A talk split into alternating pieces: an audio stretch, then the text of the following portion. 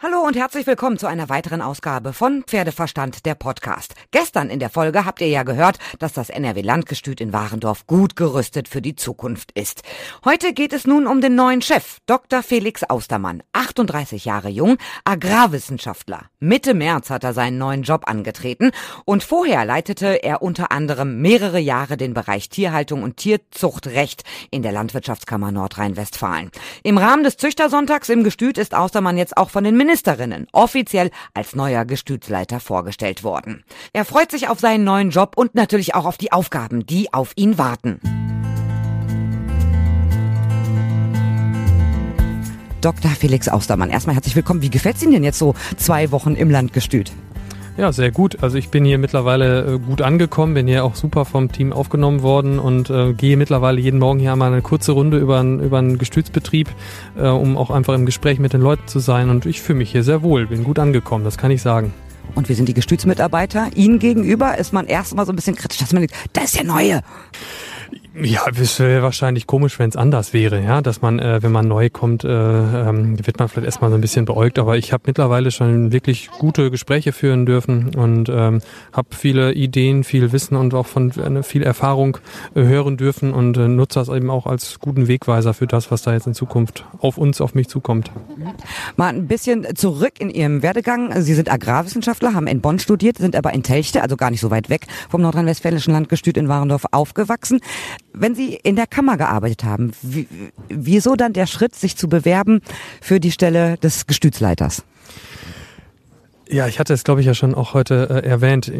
Pferde, Pferdezucht und gerade das Wissen um Hengstlinien und Stutenstämme be begleitet mich eigentlich schon seit der frühen Jugend. Und von daher, ähm, als es sich so ergeben hat, dass das, diese Stelle hier vakant wurde, diese Stelle ausgeschrieben wurde, habe ich mir gedacht, das möchtest du einfach gerne probieren. Diese Herausforderung möchte ich gerne annehmen.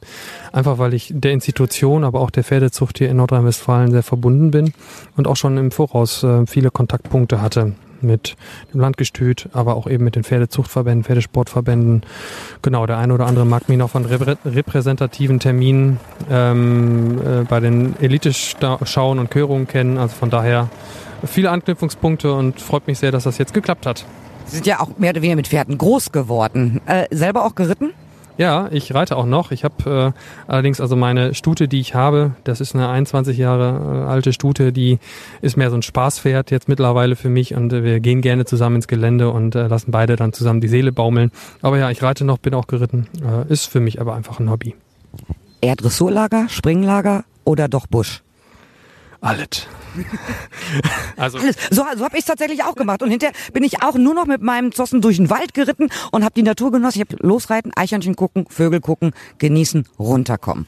Genau. Also für mich ist das so, dass also mein Pferd hat es damals auch angeboten, sowohl Dressur als auch Springen, aber die hat auch Geländesprünge angepackt.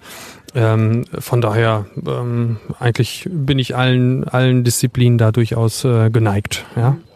Ich versuche natürlich auch immer so ein bisschen die Pferdezucht zu verfolgen, also nicht nur in Nordrhein-Westfalen, sondern auch von den privaten Stationen und von äh, ja, international. Und ich denke immer, oh Gott, ich habe den Anschluss verloren. Was ist denn jetzt passiert? Das ist eine Materie für sich, Pferdezucht. Welche Hengste sind gerade angesagt? Wie bleibt man da auf dem Laufenden?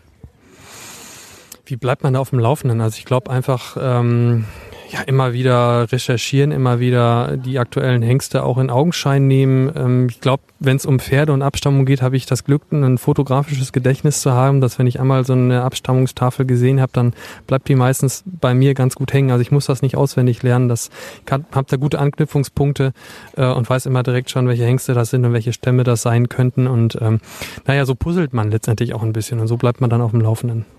Jetzt sind Sie Leiter im Landgestüt. Das ist keine leichte Aufgabe. Welche Ziele haben Sie denn? Welche Ziele ich habe? Also erstmal geht es mir darum, dass ich, ähm, habe ich gerade schon angesprochen, erstmal Gespräche führen. Ja, also das Wissen, die Erfahrungen und die Ideen, die hier vor Ort sind, sind für mich erstmal wichtige Wegweiser. Dann haben wir es auch gehört, die Paddocks werden äh, fertiggestellt, dann äh, wird die Halle jetzt fertiggestellt. Erstmal also von der Substanz her, von der ähm, Systematik hier äh, weitermachen und äh, letztendlich, das hatte ich auch schon heute angesprochen, dass äh, der Aspekt des Tierwohls wird uns immer weiter begleiten. Ja, also äh, so viel, wenn es um die Grundaufgabe geht, wird sich sicherlich nicht ändern. Wir werden weiterhin äh, gute, qualitätsvolle Hengste ankaufen, denen alle Zeit geben, sie schonend aufbauen und möglichst möglichst lange für unsere Züchterschaft erhalten und auf diesem Wege ähm, ja weiterhin einfach einen guten Job machen. Wo sind Sie denn die größten Herausforderungen? Die größten Herausforderungen, ja, sicherlich auch äh, im Marktgeschehen. Ja, da braucht man sich auch nichts vormachen. Ähm, äh, Marktwirtschaft oder auch Konkurrenz belebt das Geschäft.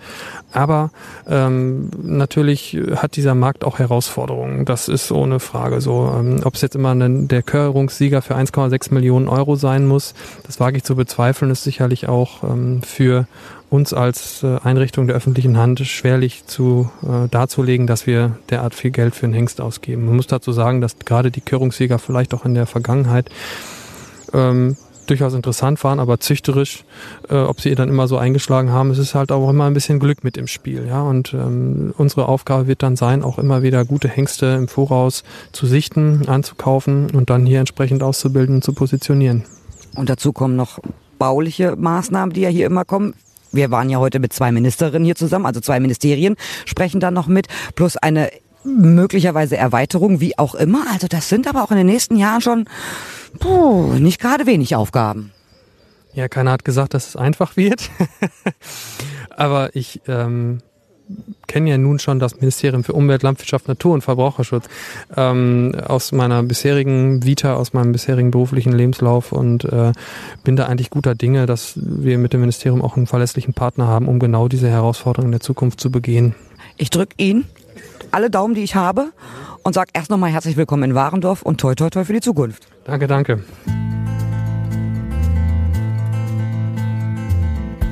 Das war soweit von mir. Ich hoffe, euch hat gefallen, was ihr gehört habt. Und die nächste Folge wird Folge Nummer 100 sein von Pferdeverstand der Podcast. Es gibt also eine großartige Jubiläumsausgabe und ich darf euch schon mal verraten, es wird wirklich großartig. Spannend, witzig, mit vielen Neuigkeiten und ich hoffe, ihr seid dann wieder dabei. Ihr könnt mir gerne schreiben über pferdeverstand.podcastfabrik.de, über die Facebook-Seite oder über Instagram. Bis zum nächsten Mal bei der dann 100. Folge.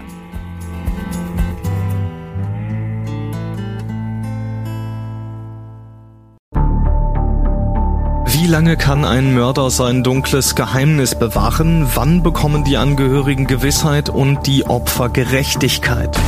Jedes Jahr werden bei der Polizei rund 100.000 Menschen als vermisst gemeldet. Drei Prozent davon, also 3000 Menschen, bleiben länger als ein Jahr verschwunden.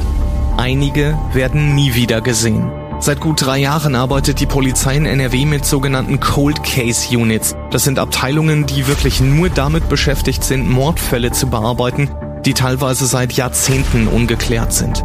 Ich bin Mike Mattis, Radioredakteur und News Anchor und ich spreche mit Ermittlern über diese Fälle. In meinem Podcast Licht ins Dunkel, Cold Cases und ungeklärte Vermisstenfälle von hier beleuchten wir gemeinsam mit Profilern, Staatsanwälten und Mordermittlern Cold Cases und ungeklärte Vermisstenfälle aus ganz Deutschland. Immer in der Hoffnung, dass Angehörige endlich Gewissheit und die Opfer Gerechtigkeit bekommen. Licht ins Dunkel. Cold Cases und ungeklärte Vermisstenfälle von hier. Eine Produktion von Mike Mattis und der Podcastfabrik.